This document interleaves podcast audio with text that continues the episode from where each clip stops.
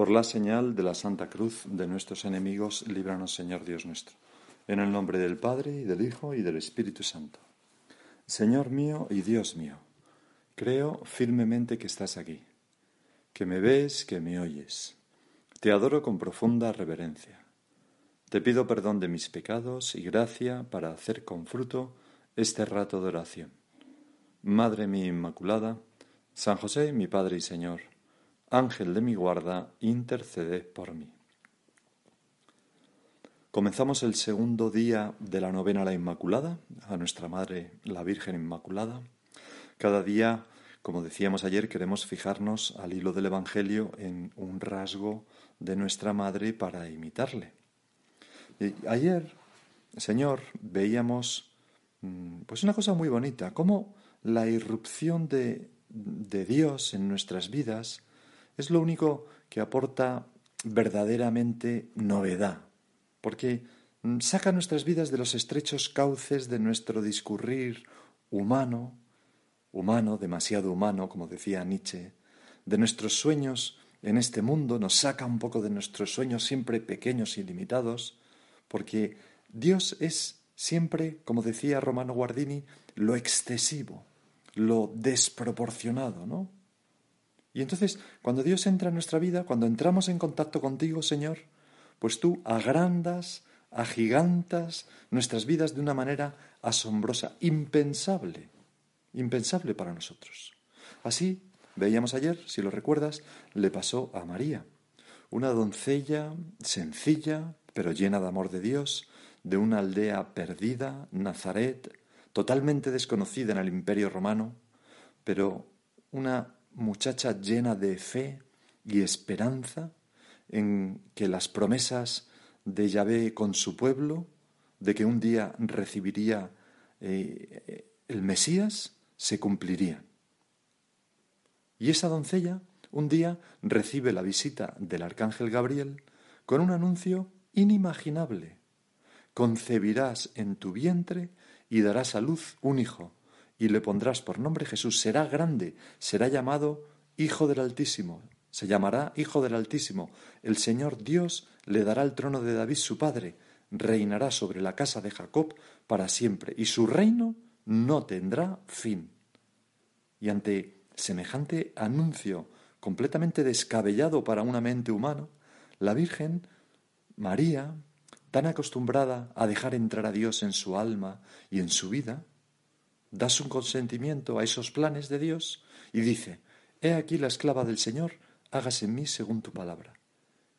Y su vida se agiganta hasta el punto de convertirse verdaderamente en la Madre de Dios, para, tras muchos sufrimientos y muchas mm, cosas que no entendía, ver cumplidos sus sueños de una manera que jamás se había atrevido a esperar, viendo a su Hijo resucitado y ascender a los cielos. Es verdad que tuvo que sufrir la pasión y tantas pruebas en su vida, pero realmente mm, su vida se, transformó, se transformó. Y lo mismo le pasó a Andrés, veíamos ayer esto, ¿verdad? Y a los otros apóstoles, unos pobres pescadores de un pequeño lago de Galilea, probablemente piadosos, que esperaban la llegada del Mesías y la liberación de su pueblo del yugo de los romanos, pero, pero, pero nada más, de repente, el mismo Dios encarnado, tú, Jesús, irrumpes en su vida sin pedir permiso y les dices, venid en pos de mí y os haré pescadores de hombres. Y se convierten en algo que nunca habrían imaginado. Columnas de la Iglesia, apóstoles de la Buena Nueva, que llegaron hasta los confines del mundo conocido, que vieron milagros hechos a través de sus manos, adquirieron una sabiduría y una fortaleza del Espíritu Santo que el mundo no puede dar, que asombraba a cuantos les conocieron, etcétera, etcétera. Una vida multiplicada por infinito. Y, veíamos también ayer, Señor, y lo repetimos hoy porque me parece tan importante que eso mismo ocurre en nuestras vidas cuando te dejamos entrar, aunque eso suponga romper nuestros parámetros, nuestras concepciones demasiada demasiado humanas, ya he dicho antes, nuestros sueños demasiado pobres. Y esto es algo, morir a nosotros mismos para dejarte espacio a ti, es algo que nos cuesta mucho, Señor, porque, porque a veces en nuestra cabeza te vemos como un competidor que nos robas tiempo o que nos impones tu voluntad. Y no es así. Y intentamos aferrarnos a nuestros pobres sueños que se van, claro, sin tu ayuda, desmoronando poco a poco. ¿Qué vamos a ser capaces nosotros de hacer? No sé si has oído aquel cuento de los tres árboles, ¿no? Tres arbolitos que, están, son los, tres jóvenes, están en el bosque y uno soñaba pues con convertirse en un cofre precioso, forrado de oro y, de ricas telas que contuviera en su, en, su interior pues, pues rubíes, diamantes, en fin, todo tipo de joyas. Y se despertaba ese sueño al contemplar el cielo estrellado, ¿no? Aquellas gemas que son las estrellas y que brillan en el cielo. Y entonces él quería ser un cofre. El otro arbolillo eh, veía cómo discurría el agua del arroyo que había junto a él y entonces soñaba con convertirse en un barco, un barco que surcara los océanos y que llevara en su interior pues a grandes monarcas y emperadores de un sitio a otro. Y el tercer árbol pues era un barco, un árbol que estaba en lo alto de, de una montaña y soñaba con hacerse tan alto, tan alto, tan alto que apuntando al cielo, apuntando a Dios, sirviera a los hombres del poblado que estaban en el valle como un recordatorio de que han de mirar a Dios y, que Dios tiene el consuelo para sus penas y para lo que les aflige. Y en fin, estos eran los sueños, ¿verdad? Sueños estupendos, sobre todo el último de estos árboles. El caso es que los árboles se hicieron mayores y se hicieron pues árboles mm, mm, robustos, fuertes, enormes, y un día llegan tres leñadores. El primer leñador se acerca al árbol que soñaba con ser cofre y dice, mmm, qué árbol tan hermoso. Saca su hacha y lo tala y se lleva el árbol eh, a su taller. El segundo árbol, pero en este taller mm, con, con, la azuela, pues va, va, va desbastando el árbol y al final lo que construye pues no es un cofre como soñaba, sino un pesebre para dar de comer a los animales, una cosa ruda y vasta. Y el arbolillo pues estaba totalmente defraudado. Luego llega un segundo leñador que descubre a un árbol impresionante, eh, el árbol que soñaba con ser un barco que llevara monarcas por los océanos.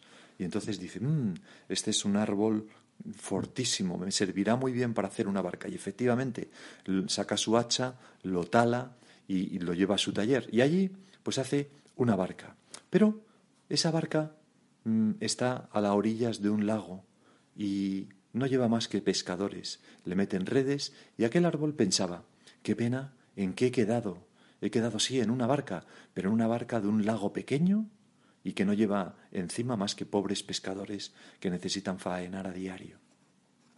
Bueno, y por último, pues llega otro leñador que ve el árbol mm, que hay en la cumbre y piensa, este me servirá. Y claro, el árbol se estremece al ver que se acerca a él con el hacha y se da cuenta que ni siquiera mira su altura y su belleza y efectivamente lo tala y se lo lleva a su taller donde hace un par de vigas que meten en un taller del ejército romano y ahí queda. Con gran tristeza por parte del árbol, viendo en qué pararon sus grandes deseos de ayudar a los hombres. Pero luego pasa el tiempo y ¿qué ocurre? Pues que un día el árbol que se había convertido en un pesebre contempla cómo ponen en su interior una mujer bellísima y un esposo joven que le acompañan a un niño recién nacido, un niño que vienen a adorar pastores y que unos ángeles del cielo le acompañan. Y se da cuenta de que tiene en su interior la joya más preciosa, que es al Dios encarnado. ¿Y qué pasa con el segundo árbol?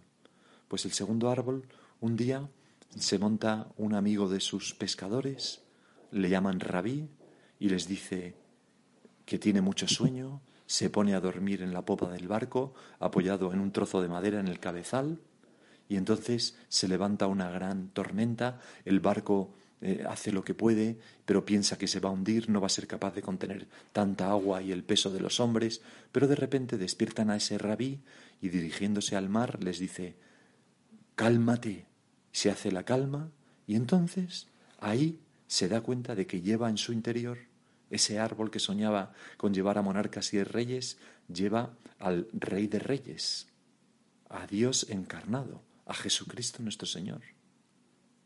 Y por último, el tercer árbol que languidecía de pena en un almacén, un buen día sacan esos maderos, los ponen a hombros de un reo lleno de sangre, al que no paran de dar latigazos, el reo se abraza a ellos, llegan a la cima de un montículo y allí le clavan a ese reo en, sus, en, en esa madera. Y el árbol dice, qué horror, ¿en qué he acabado? ¿no? Sirviendo, yo que quería servir a los hombres para alegrarles y les estoy, estoy sirviendo de tormento y de, y de potro de tortura a este hombre.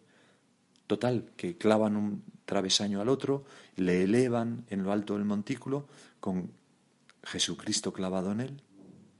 Y entonces, cuando muere, se produce aquel cataclismo, el árbol se da cuenta de que ahí hay algo extraño y ese mismo Jesús que él llevó y manchó de sangre sería el que resucitado ascendió a los cielos y se convirtió en el rey de todo lo creado. Y además, con esa sangre derramada sobre su madera, salvó y llenó de felicidad a todos los hombres de todos los tiempos. Bueno, ¿cuál es la conclusión de este cuento tan bonito? Pues que al final su decepción mm, se vio compensada. Al final los sueños de aquellos árboles se cumplieron de una manera como ellos no podían haber soñado nunca, como ellos no podían haber imaginado, mucho más de lo que ellos esperaban, les dio la vida. ¿Y todo eso por qué? Porque se cruzaron con nuestro Señor Jesucristo, porque Dios, a través, Dios hecho hombre, entró en su vida. Bueno, pues si tú y yo nos abrimos a Dios, como la Virgen, nuestra vida se desbordará, llenando de luz y esperanza a muchísimas personas.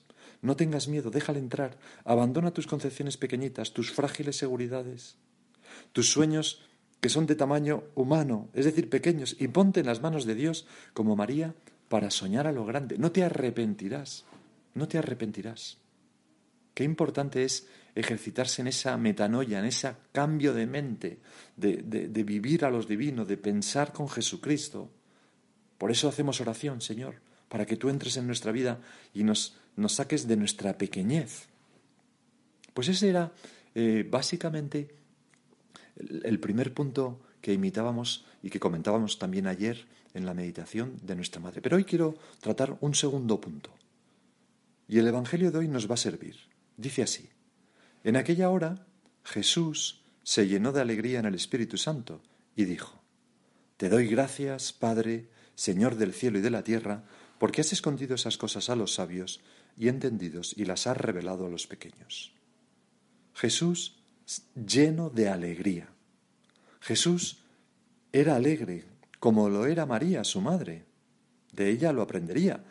La vemos a nuestra Madre la Virgen en la escena de la visitación, por ejemplo, ir a ayudar a su prima Santa Isabel y nada más llegar, lanzarse las dos mujeres en un cántico lleno de alegría. Bendice mi alma al Señor, porque se ha fijado en la humildad de su esclava. Me llamarán bienaventurada todas las generaciones. Y luego en las bodas de Caná, pues interviene para llenar de alegría a los novios y a los invitados, logrando de Jesús que multiplique o que así, o que convierta el agua en vino. Así era nuestra madre y así era Jesús y así hemos de, de ser tú y yo. ¿Cómo nos atrae la alegría? Todo el mundo la busca. En el fondo, porque es la señal de un bien. La gente está contenta cuando tiene un bien presente, una gran verdad, un gran amor. El que tiene algo así es incapaz de disimularlo. Pero es tremendo, Señor, porque, sin embargo, aunque todos lo deseamos, no todos lo encuentran. A veces nos confundimos y buscamos desesperadamente la alegría donde no está.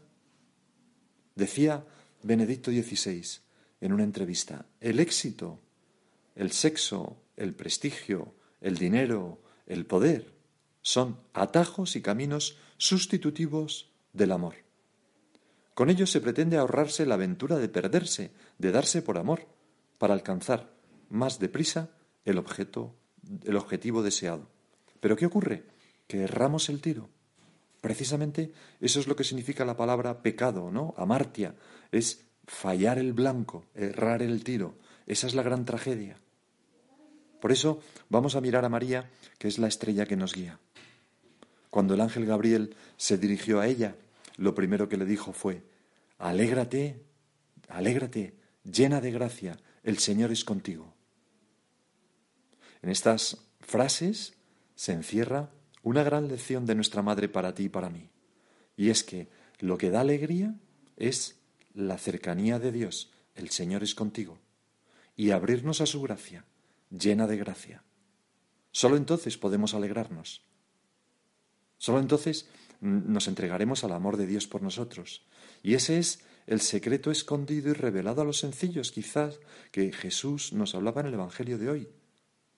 Porque no es cierto, Señor, que solamente cuando aprendemos que la alegría es consecuencia de estar cerca de ti, es algo que tú pones en nuestra alma, es consecuencia de estar en gracia, es consecuencia de pelear para mantenernos en gracia y para acrecentar esa gracia nuestra con la frecuencia de sacramentos, con las buenas obras, con la oración. ¿No es verdad que sólo entonces encontramos esa felicidad, esa alegría, sobre todo esa alegría que, que, añoramos?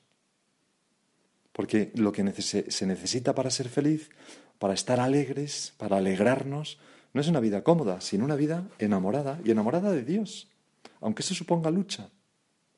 Me acuerdo de una persona que me decía, ¿qué tendrá Dios que te hace tan feliz? ¿Qué tendrá Dios? Y es que lo demás, Señor, son sucedáneos. ¿Cuándo nos convenceremos?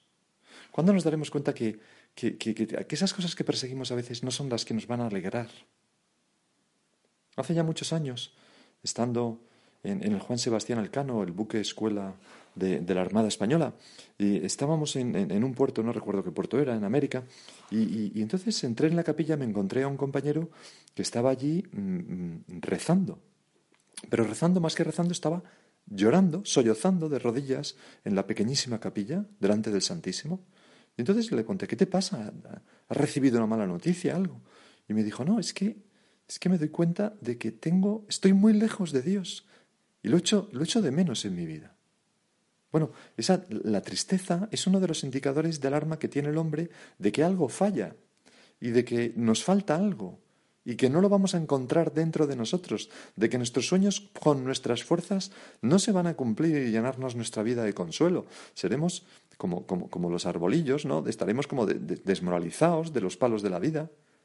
Pero cuando nos cruzamos con el Señor, cuando mm, recibimos su gracia, cuando estamos cerca de ti, Señor, pues entonces es cuando tenemos posibilidad de alegrarnos.